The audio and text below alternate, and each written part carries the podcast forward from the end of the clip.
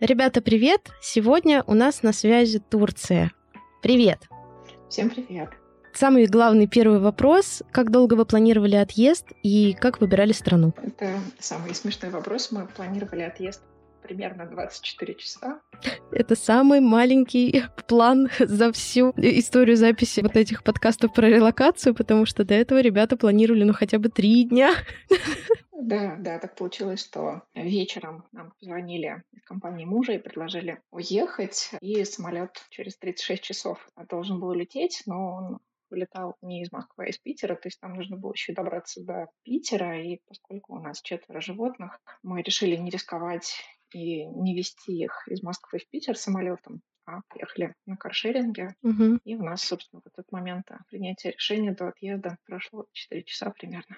Это прям очень быстро на самом деле, правда. То есть вы фактически и вещи-то, наверное, собрать не успели? Да, не то чтобы у нас было много времени на это. Но, слава богу, мы много ездили с собаками, с котами тоже. У всех у них стояли чипы, нужные вакцины, и подготовка документов на животных заняла больше всего времени вот из этих 24 часов. Угу. Но благодаря тому, что у нас все вакцины стояли и не было никаких просрочек, мы смогли быстро эти документы сделать в госветклинике. Угу. Ну, то есть, получается, в целом все реально, и даже за 24 часа при условии, что уже стоит чип и вакцина, можно улететь. А какие документы, кроме справок о том, что животные привиты, вы собирали? Здесь есть важный момент, что эти документы делаются в так называемых СББЖ, службах по борьбе с болезнями животных, государственные службы. И, с одной стороны, есть общие требования о том, как эти документы должны быть подготовлены. А с другой стороны, каждая служба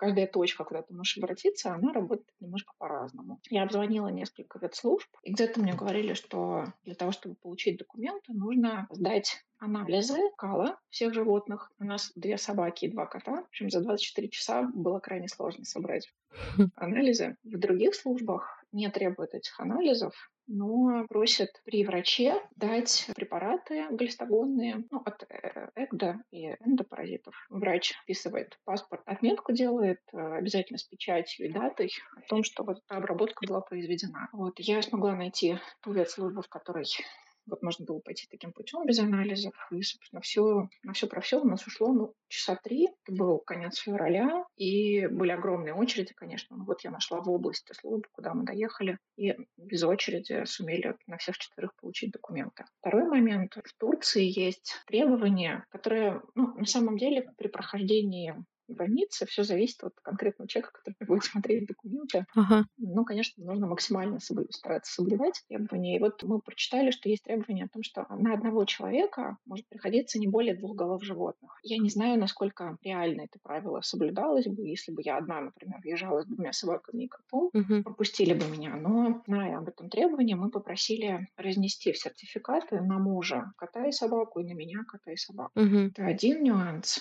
И, может быть, предыдущих выпусках тебе рассказывали о том, что очень важно, получая документы, указывать точку, из которой ты будешь покидать страну, угу. и точку, в которой ты будешь менять справку. Вот, насколько я помню, это справка форма 1, ветеринарная справка, и она потом обменивается в аэропорту на уже тот документ, с которым ты выезжаешь по-моему, на форму 5. Uh-huh. И вот если, например, получая в СББЖ справку, я укажу, что я улетаю из Внуково, то в Шереметьево я уже не смогу обменять этот документ. Вот этот нюанс нужно держать в голове. Uh-huh. Плюс важно, если, например, предстоит поездка на машине, помнить, что с момента получения вот этой справки покинуть территорию России нужно в течение пяти дней. То есть, если, например, кто-то будет ехать, не знаю, из Питера в Турцию через Грузию, то важно вот за эти пять дней успеть доехать угу. и выехать за пределы России. А как у вас в итоге получилось с переноском? Собаки, я так понимаю, не очень мелкие, они вряд ли влезли бы в салон.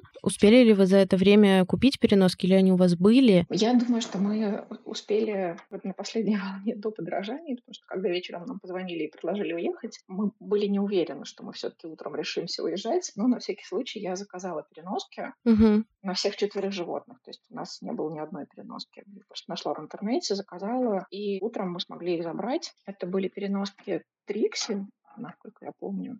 Скуда 7 одна, и вторая Скуда 5. Угу. Вот Скуда 7 это максимальный размер. У нас большого размера собака, метис поинтера, он весит около 24 килограмм. Угу. Вот ему понадобилась такая большая переноска. С ней есть нюанс. Она по требованиям авиакомпаний, некоторые требования авиакомпаний предполагают размера меньше, чем эта переноска, но, насколько я знаю, сколько чатов я не смотрела, те ребята, которые возили животных вот в этой переноске, говорили, что тюркиши пропускали, несмотря на то, что по длине она на 5 сантиметров больше, чем нужно. Угу. Наши животные не были приучены конкретно к этим переноскам, ну и в целом к переноскам тоже, но они довольно спокойные, у них есть большой опыт путешествий, и они без стресса ходили в переноски и спокойно там себя чувствовали, и для них это были такие домики безопасные. Но, наверное, так будет не со всеми, и, конечно, лучше заранее приучать собак к переноскам. Собак мы сдавали в багаж, Угу. был, конечно, отдельный стресс для меня, Понимаю. после всех этих историй с Аэрофлотом. Поэтому я, когда мы уже сели в самолет, я несколько раз к разным стюардессам обращалась и просила их, чтобы капитан корабля удостоверился, что вот в этом отсеке для животных установлена нужная температура, Угу. что там все в порядке. И, насколько я знаю, что в некоторых самолетах стюардессы имеют доступ к этому отсеку. То есть это не просто багажный отсек с чемоданами. Туда можно вот из э, сектора, где стюардессы не знаю, готовят еду, туда можно попасть и Угу. увидеть, что с животными все в порядке. Вот я просила их сходить, проверить, посмотреть, все ли хорошо, как там себя чувствуют собаки. И меня понимали мои беспокойства, и каждый раз э, как-то успокаивали и говорили, что все окей. Угу. Экипаж в курсе, что летят животные на борту, в этом отсеке правильная температура, переноски правильно закреплены, все будет хорошо. Мы много раз перевозили животных. Может быть, для тех, кто так же, как и я, переживает о том, как животные себя чувствуют, ну, как-то эта информация может Угу. немножко успокоить. Что Turkish Airlines можно доверять своих животных. Мы летели, строго говоря, не напрямую в Турцию, мы летели не теркишами, но про теркиши я очень много знаю. Очень много наших друзей перевезли теркишами своих животных как раз в этот период, февраль-март. И ни одного сбоя не произошло. Все давали только самые положительные отзывы и говорили, что теркиши, правда, очень бережно относятся к животным. Вообще в Турцию, насколько я знаю, сейчас из России можно улететь теркишами. Аэрофлот летает. Еще летает Аэрофлот и Пегасус, кажется. Угу. Вот с, с Пегасусом есть тонкий момент. Как- я поняла, это именно Пегасус внес такую смуту, потому что во всех чатах по перевозке животных я постоянно видела вопросы о том, действительно ли нужны титры на бешенство для въезда в Турцию. Скорее всего, это произошло из-за Пегасусов, у которых есть свое локальное требование, они не берут на борт животных без э, вот этого анализа на титры. Но никакого отношения к э, требованиям Турции это не имеет. Это Мгм. требования именно авиакомпании. Угу. И мы не делали этот анализ. Ну и в целом вы границу спокойно перешли, то есть вас посадили без всяких проблем, с документами все было в порядке. Все было в порядке. Был один момент, на который, может быть, тоже стоит обратить внимание. Когда готовятся документы для Турции, они вносятся в систему Меркурий. И из этой системы делается распечатка. Видимо, это была такая волна отъезда, было много запросов от людей на подготовку таких документов, и не во всех службах вообще сталкивались с этим. В общем, мы столкнулись с такой ситуацией. Ветеринар в СББЖ не внес наши документы, не зарегистрировал их в системе Меркурий. И я просто из своего состояния такого гиперконтроля решила на всякий случай позвонить в аэропорт и уточнить, все ли в порядке, Угу. смогут ли они нам обменять все документы. А мне там предложили, а давайте-ка мы проверим, все ли в порядке. Назовите свою фамилию. Я называю свою фамилию, мне говорят, нет, ваших документов в системе Меркурий не виден. Угу. То есть в аэропорту не обнаружили документов, мы съездили еще раз в СББЖ, и там нам сказали, ой, а что, правда, нужно их регистрировать? Ну ладно, давайте регистрируем. На всякий случай, да, стоит проверить, Угу. есть ли они в этой системе.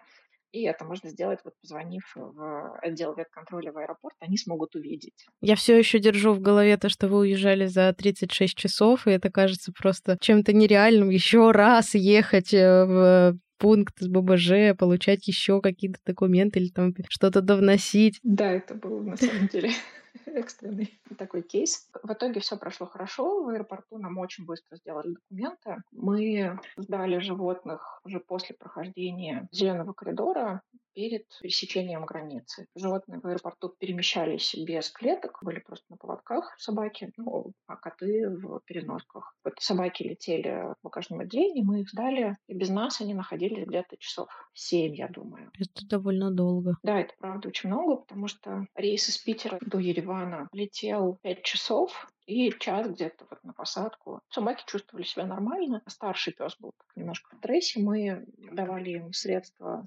экспресс-успокоин. Угу. Оно подействовало хорошо, оно действительно седативное. Они были такие просто немножко такие сонные, спокойные. У меня было много сомнений, потому что если это долгий рейс, и в середине пути средства перестают действовать, и собака была под седацией, а тут раз в середине поездки она вдруг осознает себя в шумном отсеке самолета, это, конечно, было бы ну, большим стрессом. Ну, поскольку рейс планировался на 5 часов, то действия препарата хватило, угу. и собаки спокойно себя чувствовали. Коты летели с нами в салоне, мы им ничего не давали, они уже летали с нами, и для них это было не впервой. Угу. Они себя совершенно спокойно чувствовали. Ну, это на самом деле очень здорово, что хорошо прошел полет, и все спокойно добрались до места. Давай я расскажу, наверное, э, еще немножко про то, как мы добрались все-таки до Турции. А, давай. Из Армении в Турцию мы ехали на машине. Это порядка, ну, если я сейчас правильно помню, это где-то 1900 километров. У Армении и Турции физически есть границы, но они не работают. То есть пересечь нельзя. Поэтому мы ехали через Грузию и разбили путь на три сегмента, три дня, по 700, по 500 километров каждый день ехали. Угу. Чтобы выехать из Армении в Грузию на машине, каких-то документов заранее готовить не нужно. Все, что нужно было, это предъявить на границе армянской паспорта животных, в которых в первую очередь смотрят наличие э, вакцин от бешенства. Угу. В Армении ставят штампы прямо в паспорта животных о том, что все окей, и выпускают. То есть не нужен никакой сертификат, никакая форма специальная. Из Грузии, в Турцию все примерно так же. Им не нужен был никакой сертификат, им нужны были только паспорта с документами. Но на всякий случай мы сделали сертификат о вывозе животных в Турцию напрямую из России, но его не смотрели, смотрели только паспорта с наличием вакцин.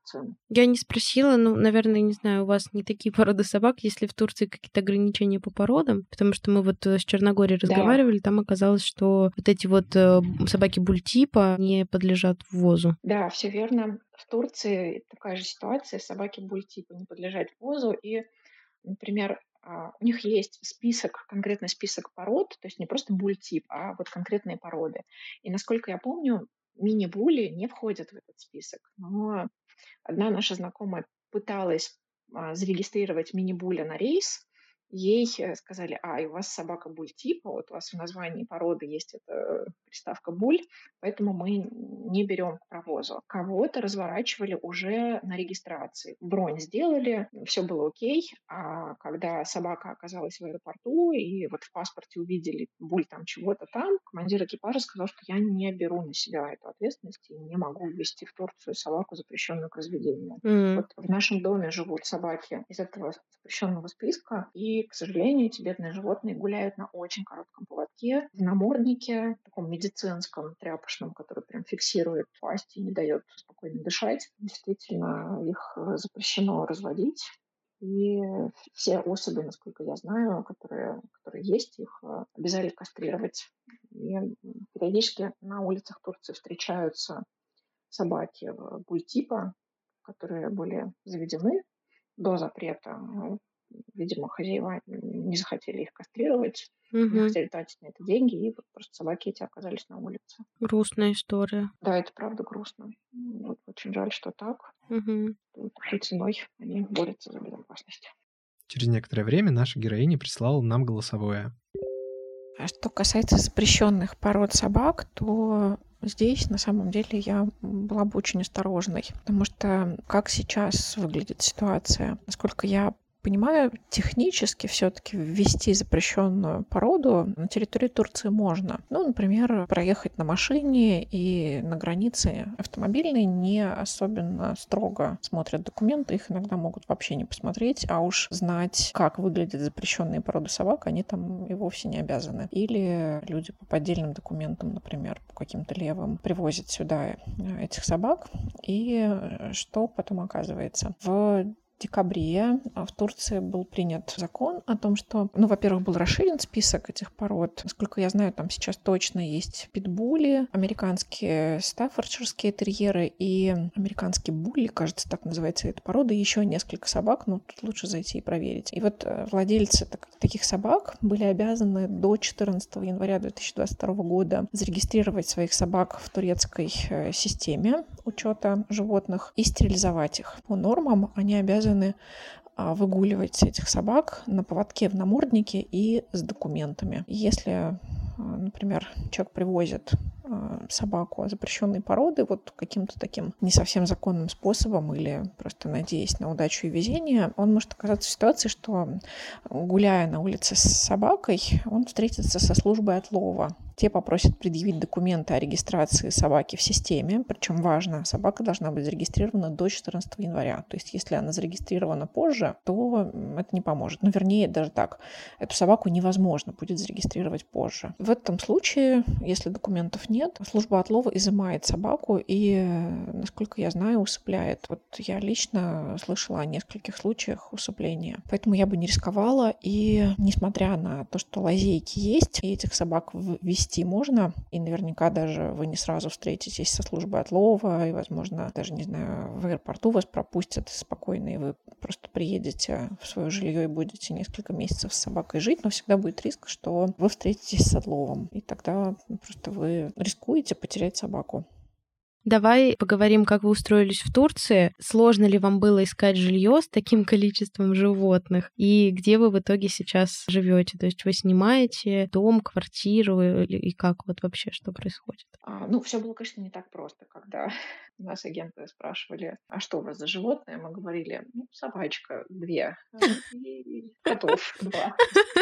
Все просто закрывали глаза и говорили, боже, невозможно, я не знаю, как мы вас поселим. Нам повезло, в итоге наши друзья поселились в доме, где живут, собственно, владельцы этого дома, это квартирный дом, и у них у самих есть собаки и коты, и они сказали, ой, да, господи, четверо животных, двое собак, двое котов, вообще никаких проблем. И мы арендовали квартиру вот этих ребят. Угу. Пока мы ехали по Турции, нам два раза пришлось останавливаться в отелях ночевать, или я искала отели на букинге. По фильтру можно с животными было очень мало отелей. Угу. Я понимала, что от Грузии вглубь Турции я смогу максимум 700 километров проехать, потому что еще позади Армении две границы. И вот когда я искала эти отели, я видела, что вот все, уже последний город, дальше я не доеду. Я обзвонила несколько отелей, где была, была отметка, что можно с животными, и когда узнавали, что их четверо, говорили, нет, мы вас не сможем принять. И в итоге мы остановились ночевать в городе Розенджан. Угу. Нас пустили туда с собаками, а вот о котах, к сожалению, мы, мы не сказали. Мы, мы просто их принесли в рюкзаке в номер, потому что это был вот просто последний шанс. Если бы нас не впустили в этот отель, мы бы ночевали на улице. Uh-huh. Мы подумали, что если они пускают собак и готовы к этому, то, ну, по идее, наши коты не смогут там чего-то такого натворить, uh-huh. чего не натворят собаки. В общем, они ко всему готовы. Но говорить не стали, не рискуя просто получить отказ, uh-huh. не оказаться на улице. Следующая наша остановка была в Каппадокии, и вот там, на удивление, такое туристическое место. Угу. Мы легко нашли отель, э, куда мы спустились с животными, и нам сказали, да, четверо, ну, неважно, сколько угодно, заселяйтесь. Это большая удача. Да, это большая удача, правда, потому что, ну, искать отель с таким составом крайне непросто оказалось. И мы сейчас находимся в Анталии, угу. такой русский райончик, называется Хурма, ага. и мы живем в квартире, в доме, в котором мы живем. Практически в каждой квартире есть животное, и мы периодически там гуляем вместе, встречаемся на прогулках. Угу. Расскажешь немножко побольше про район, где вы живете? Есть ли рядом места, где можно выгуливать собак? Может быть, парки или какие-то зеленые зоны? То место, где живем мы, когда я выбирала дистанционно, собственно, эту квартиру, потому что ребята сказали, вот мы договорились с собственниками, хотите? Да, хотим, сказали мы, ну покажите, mm-hmm. что там есть вокруг. Для меня таким решающим фактором было то, что прямо перед домом есть огромный такой бульвар, в котором стоят знаки, про, про которые я сначала автоматически подумала, что, наверное, это привычные нам знаки «выгул собак запрещен». Ага. На деле же оказалось, что это знаки, гласящие, что вот именно здесь должен происходить выгул собак, и здесь собакам ходить в туалет можно. О, интересно. Ну вот что касается парков, они есть, но с собаками без поводка мы не гуляем в парке, мы просто уезжаем за город, ну вот поскольку Хурма — это такой район на окраине Анталии. Здесь недалеко лес, горы, и мы просто уезжаем гулять с собаками в лес несколько раз в неделю. А утром, вечером гуляем вот на этом бульваре на траве. Угу. Каких-то специальных площадок собачьих я, честно говоря, не видела, не знаю, есть ли они. Вообще в Турции довольно много собак на улицах живет, и турки заботятся о них, они кормят их, поят. Я вижу, что очень много стоит мисок с сухим кормом, миски с водой, и постоянно кто-то обновляет там корм и воду. То есть, с одной стороны, работает, ну, худо-бедно, я так понимаю, программа отлова, вакцинации, стерилизации и выпуска. С другой стороны, сами жители, они вот, как могут стараются заботиться об этих животных. Ну, хотя, конечно, это не, исключает того, что вообще жизнь на улице довольно тяжелая штука, и эти животные. Порой я вижу собак хромающих, и видно, что у них были какие-то травмы, не знаю, помогал ли им кто-то, когда эти травмы были. Ну вот такие собаки периодически встречаются. Да. Uh-huh. Вообще на улицах очень много и собак, и котов. Они к людям очень приветливо расположены, ну, собственно, потому что люди их кормят и ухаживают. Иногда встречается зооагрессия у них. У нас на соседней лужайке живет такая стайка собак. Три такие большие собаки, я думаю, килограмм по 50 каждая, и они периодически рычат на чужаков, которые, по их мнению, могут претендовать на их ресурсы, на еду, угу. воду, внимание людей. И мы стараемся, ну, либо обходить их, либо, когда видим, что они так ничего сегодня расположены, подходим и потихоньку знакомимся. А как дела обстоят с ветеринарными клиниками и зоомагазинами? И раз мы заговорили о зоомагазинах, хочу рассказать вам о спонсоре этого выпуска, о старой ферме – Старая ферма – это онлайн-магазин зоотоваров, в том числе и для экзотических животных. Мы заглядываем к ребятам, чтобы купить средства для обработки или ухода, особенно сейчас в дождливый период, когда Марвел так часто нужно мыться. До конца года для слушателей нашего подкаста Старая ферма делает скидку в 7% по промокоду COOKIES. Все подробности ищите в описании. Вот в зоомагазинах в основном продается амуниция и корм. Угу. А что касается всяких средств защиты, ветпрепаратов, то их нужно покупать в ветклиниках. Насколько я поняла, в Турции нет специализированных ветеринарных аптек. Все препараты можно купить в ветклиниках. Угу. Основная масса в Анталии, по крайней мере, небольшие семейные ветклиники, где есть там один-два врача, и они могут оказать ну, какую-то экстренную помощь, может быть, несложную помощь. И есть несколько больших госпиталей, куда, ну, про которые я выяснила заранее, и я понимаю, что если что-то такое серьезное случится, мы поедем в эти госпитали. Мы ходим с собаками в клинику недалеко от дома. Ну, это что-то среднее между большим госпиталем и семейной клиникой. И вот врач, который работает с нами, ну, опять же, по каким-то несложным нашим запросам, она рассказывала, что проходила стажировку в Сан-Франциско и ну, вообще имеет такой довольно серьезный опыт. И судя по тому, что она рассказывает, ну, какие диагнозы ставит, как, как там она обходится с животными, я вижу, что у нее удовлетворяющий меня опыт, и я в целом... Угу, здорово. В принципе, если понадобятся какие-то профильные специалисты, ну, допустим, невролог, то можно будет найти их в крупных клиниках, которые как госпитали. Я думаю, что да. То есть вот в этих маленьких районных клиниках профильных специалистов нет. Ну, мне кажется, что это очень похоже на ситуацию в Москве, потому что не в каждой районной маленькой клинике ветеринарной есть, э, не знаю, невролог или гастроэнтеролог. Да, согласна, согласна. Так, а зоомагазинами э, ты говоришь, что там очень скудный выбор, в основном амуниция и корма, а игрушки, может быть, лежанки, миски? Ты знаешь, я, я бы не сказала, что выбор скудный. Корей очень мало такой правильной амуниции. Угу. В основном это шлейки не анатомические, которые там под мышки впиваются и как-то неправильно сидят на животных. Я на улицах вижу в основном собак только в таких шлейках или в ошейниках. Почему-то вот такие H-образные шлейки в Турции крайне сложно найти. У нас собака, старший пес, перегрыз эту шлейку. Mm. У нас стояла задача найти. Мы заказали ее ну, это что-то типа аналога нашего озона на трендиоле. Угу. А так выбор игрушек, не знаю, всяких домиков для котов, когтеточек, всего прочего огромный. Могу сказать, что вот все, что нам нужно было в России, мы смогли купить их в Турции. Угу. Можешь рассказать, что ели ваши животные, когда вы были в России? Что они едят сейчас? Пришлось ли вам менять питание или нашли вы там такое же питание? Наши коты в России ели фармину, ND. Я, я помню, что когда мы находились в Армении, фармину было достаточно сложно найти, она стоила довольно дорого. Потому что в Армению ее то ли через Сербию завозили, но как-то не напрямую. В Турции фармина есть практически в каждом магазине, практически в каждой ветеринарной клинике. Огромнейший ассортимент. И вот э, с кормом для котов не было совершенно никаких проблем. Ну и в целом мы были готовы, что если мы не найдем фармину, то мы постепенно переведем котов на какую-то другую еду, и мы взяли с собой запас, чтобы бережный плавный переход сделать. Мои собаки на натуралке, на сыром мясе. Угу. И вот с этим сложнее, потому что, например, если пока мы были в Армении, мы могли прийти на рынок и с мясником договориться какие-то внутренности, вот эти... Рубцы.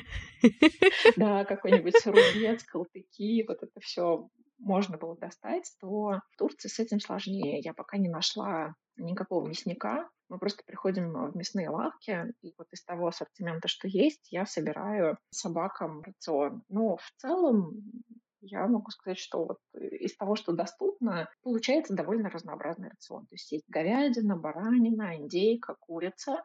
Рубца нет, я его нигде не видела. Я видела только очищенный белый рубец, но это, конечно, такая бесполезная история. Мгм. Я его не покупаю, там уже никакой микробиоты нет. А так можно найти почки, печень, сердца, мякоть, говяжьи хвосты, шеи индейки. М, Ну и вот из этого всего как-то я комбинирую там, в тех пропорциях. Да, очень хороший набор получается. В общем, да. В общем, да. Ну, понятно, что это несопоставимо с тем разнообразием, которое было у собак в России, со всеми этими возможными говяжьими рубцами, бараньими, трахеями и так далее. Но им всего хватает. Ну, возможно, по качеству мяса там, конечно, другое в Турции. Мне кажется, оно тоже не сравнится с э, доставками, которые есть у нас в России. Ну, во-первых, все-таки в России мы заказывали доставку мяса, которое было предназначено специально для собак, то есть у него Мгм. заведомо, видимо, было какое-то более низкое качество. Режим хранения был как-то нарушен, потому что если это мясо, которое для продажи в магазинах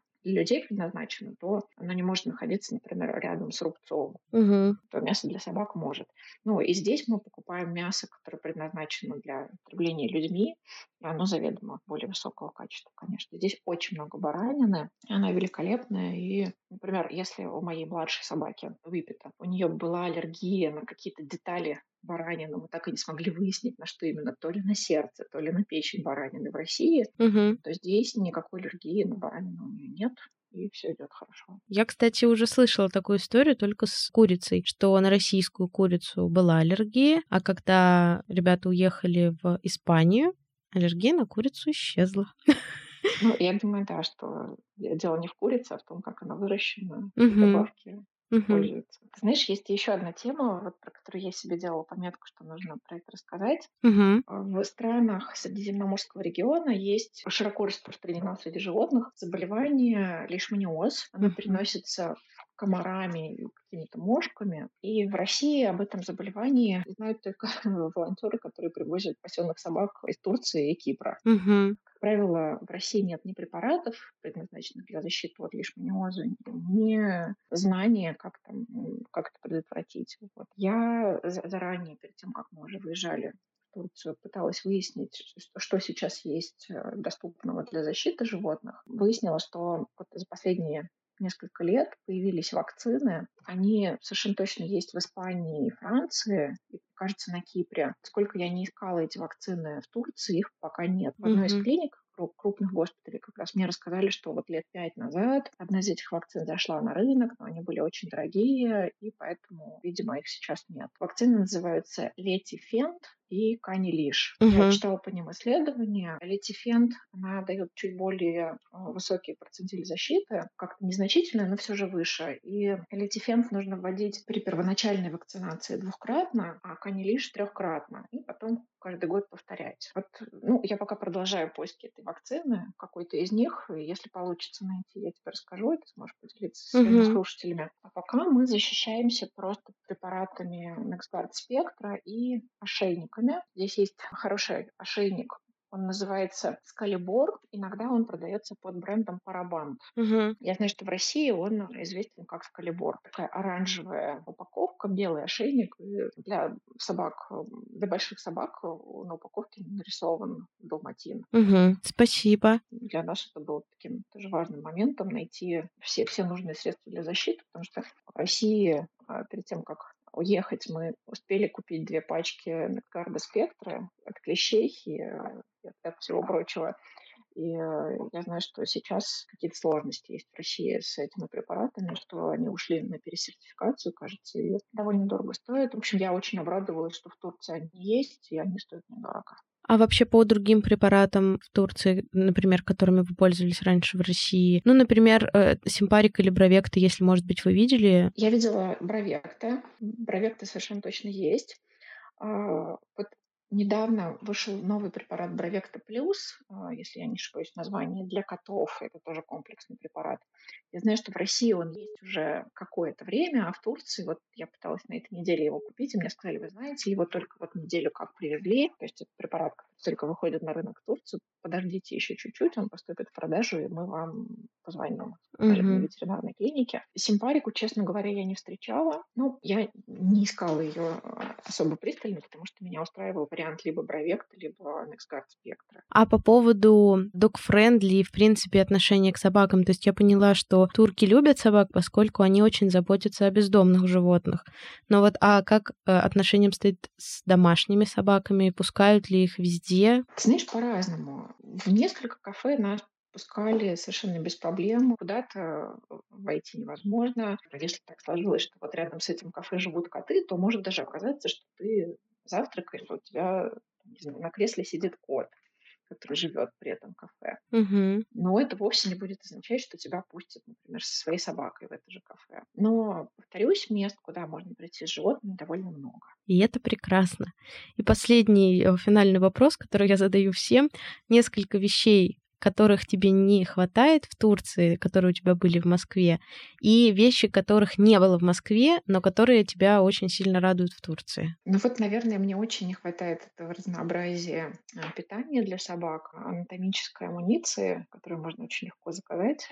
Здесь пришлось как-то поплясать с бубном, чтобы получить правильную шлейку. Что мне здесь нравится? Но мы очень хотели пожить у моря, очень хотели, чтобы собаки как-то на море побегали в тепле. А, здесь, конечно, очень жарко, и мы гуляем утром вечером, но а, лес, река, море — это вот чего у нас не было в Москве. Мы рады побыть здесь сейчас. Я понимаю все это. Очень искренне радуюсь за всех, кто сейчас у моря и у кого собачки плескаются в волнах.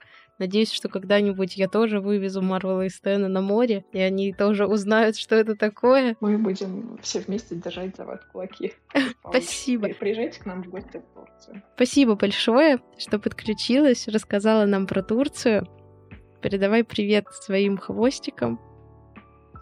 Да, спасибо. Они все вместе машут лапами и хвостами.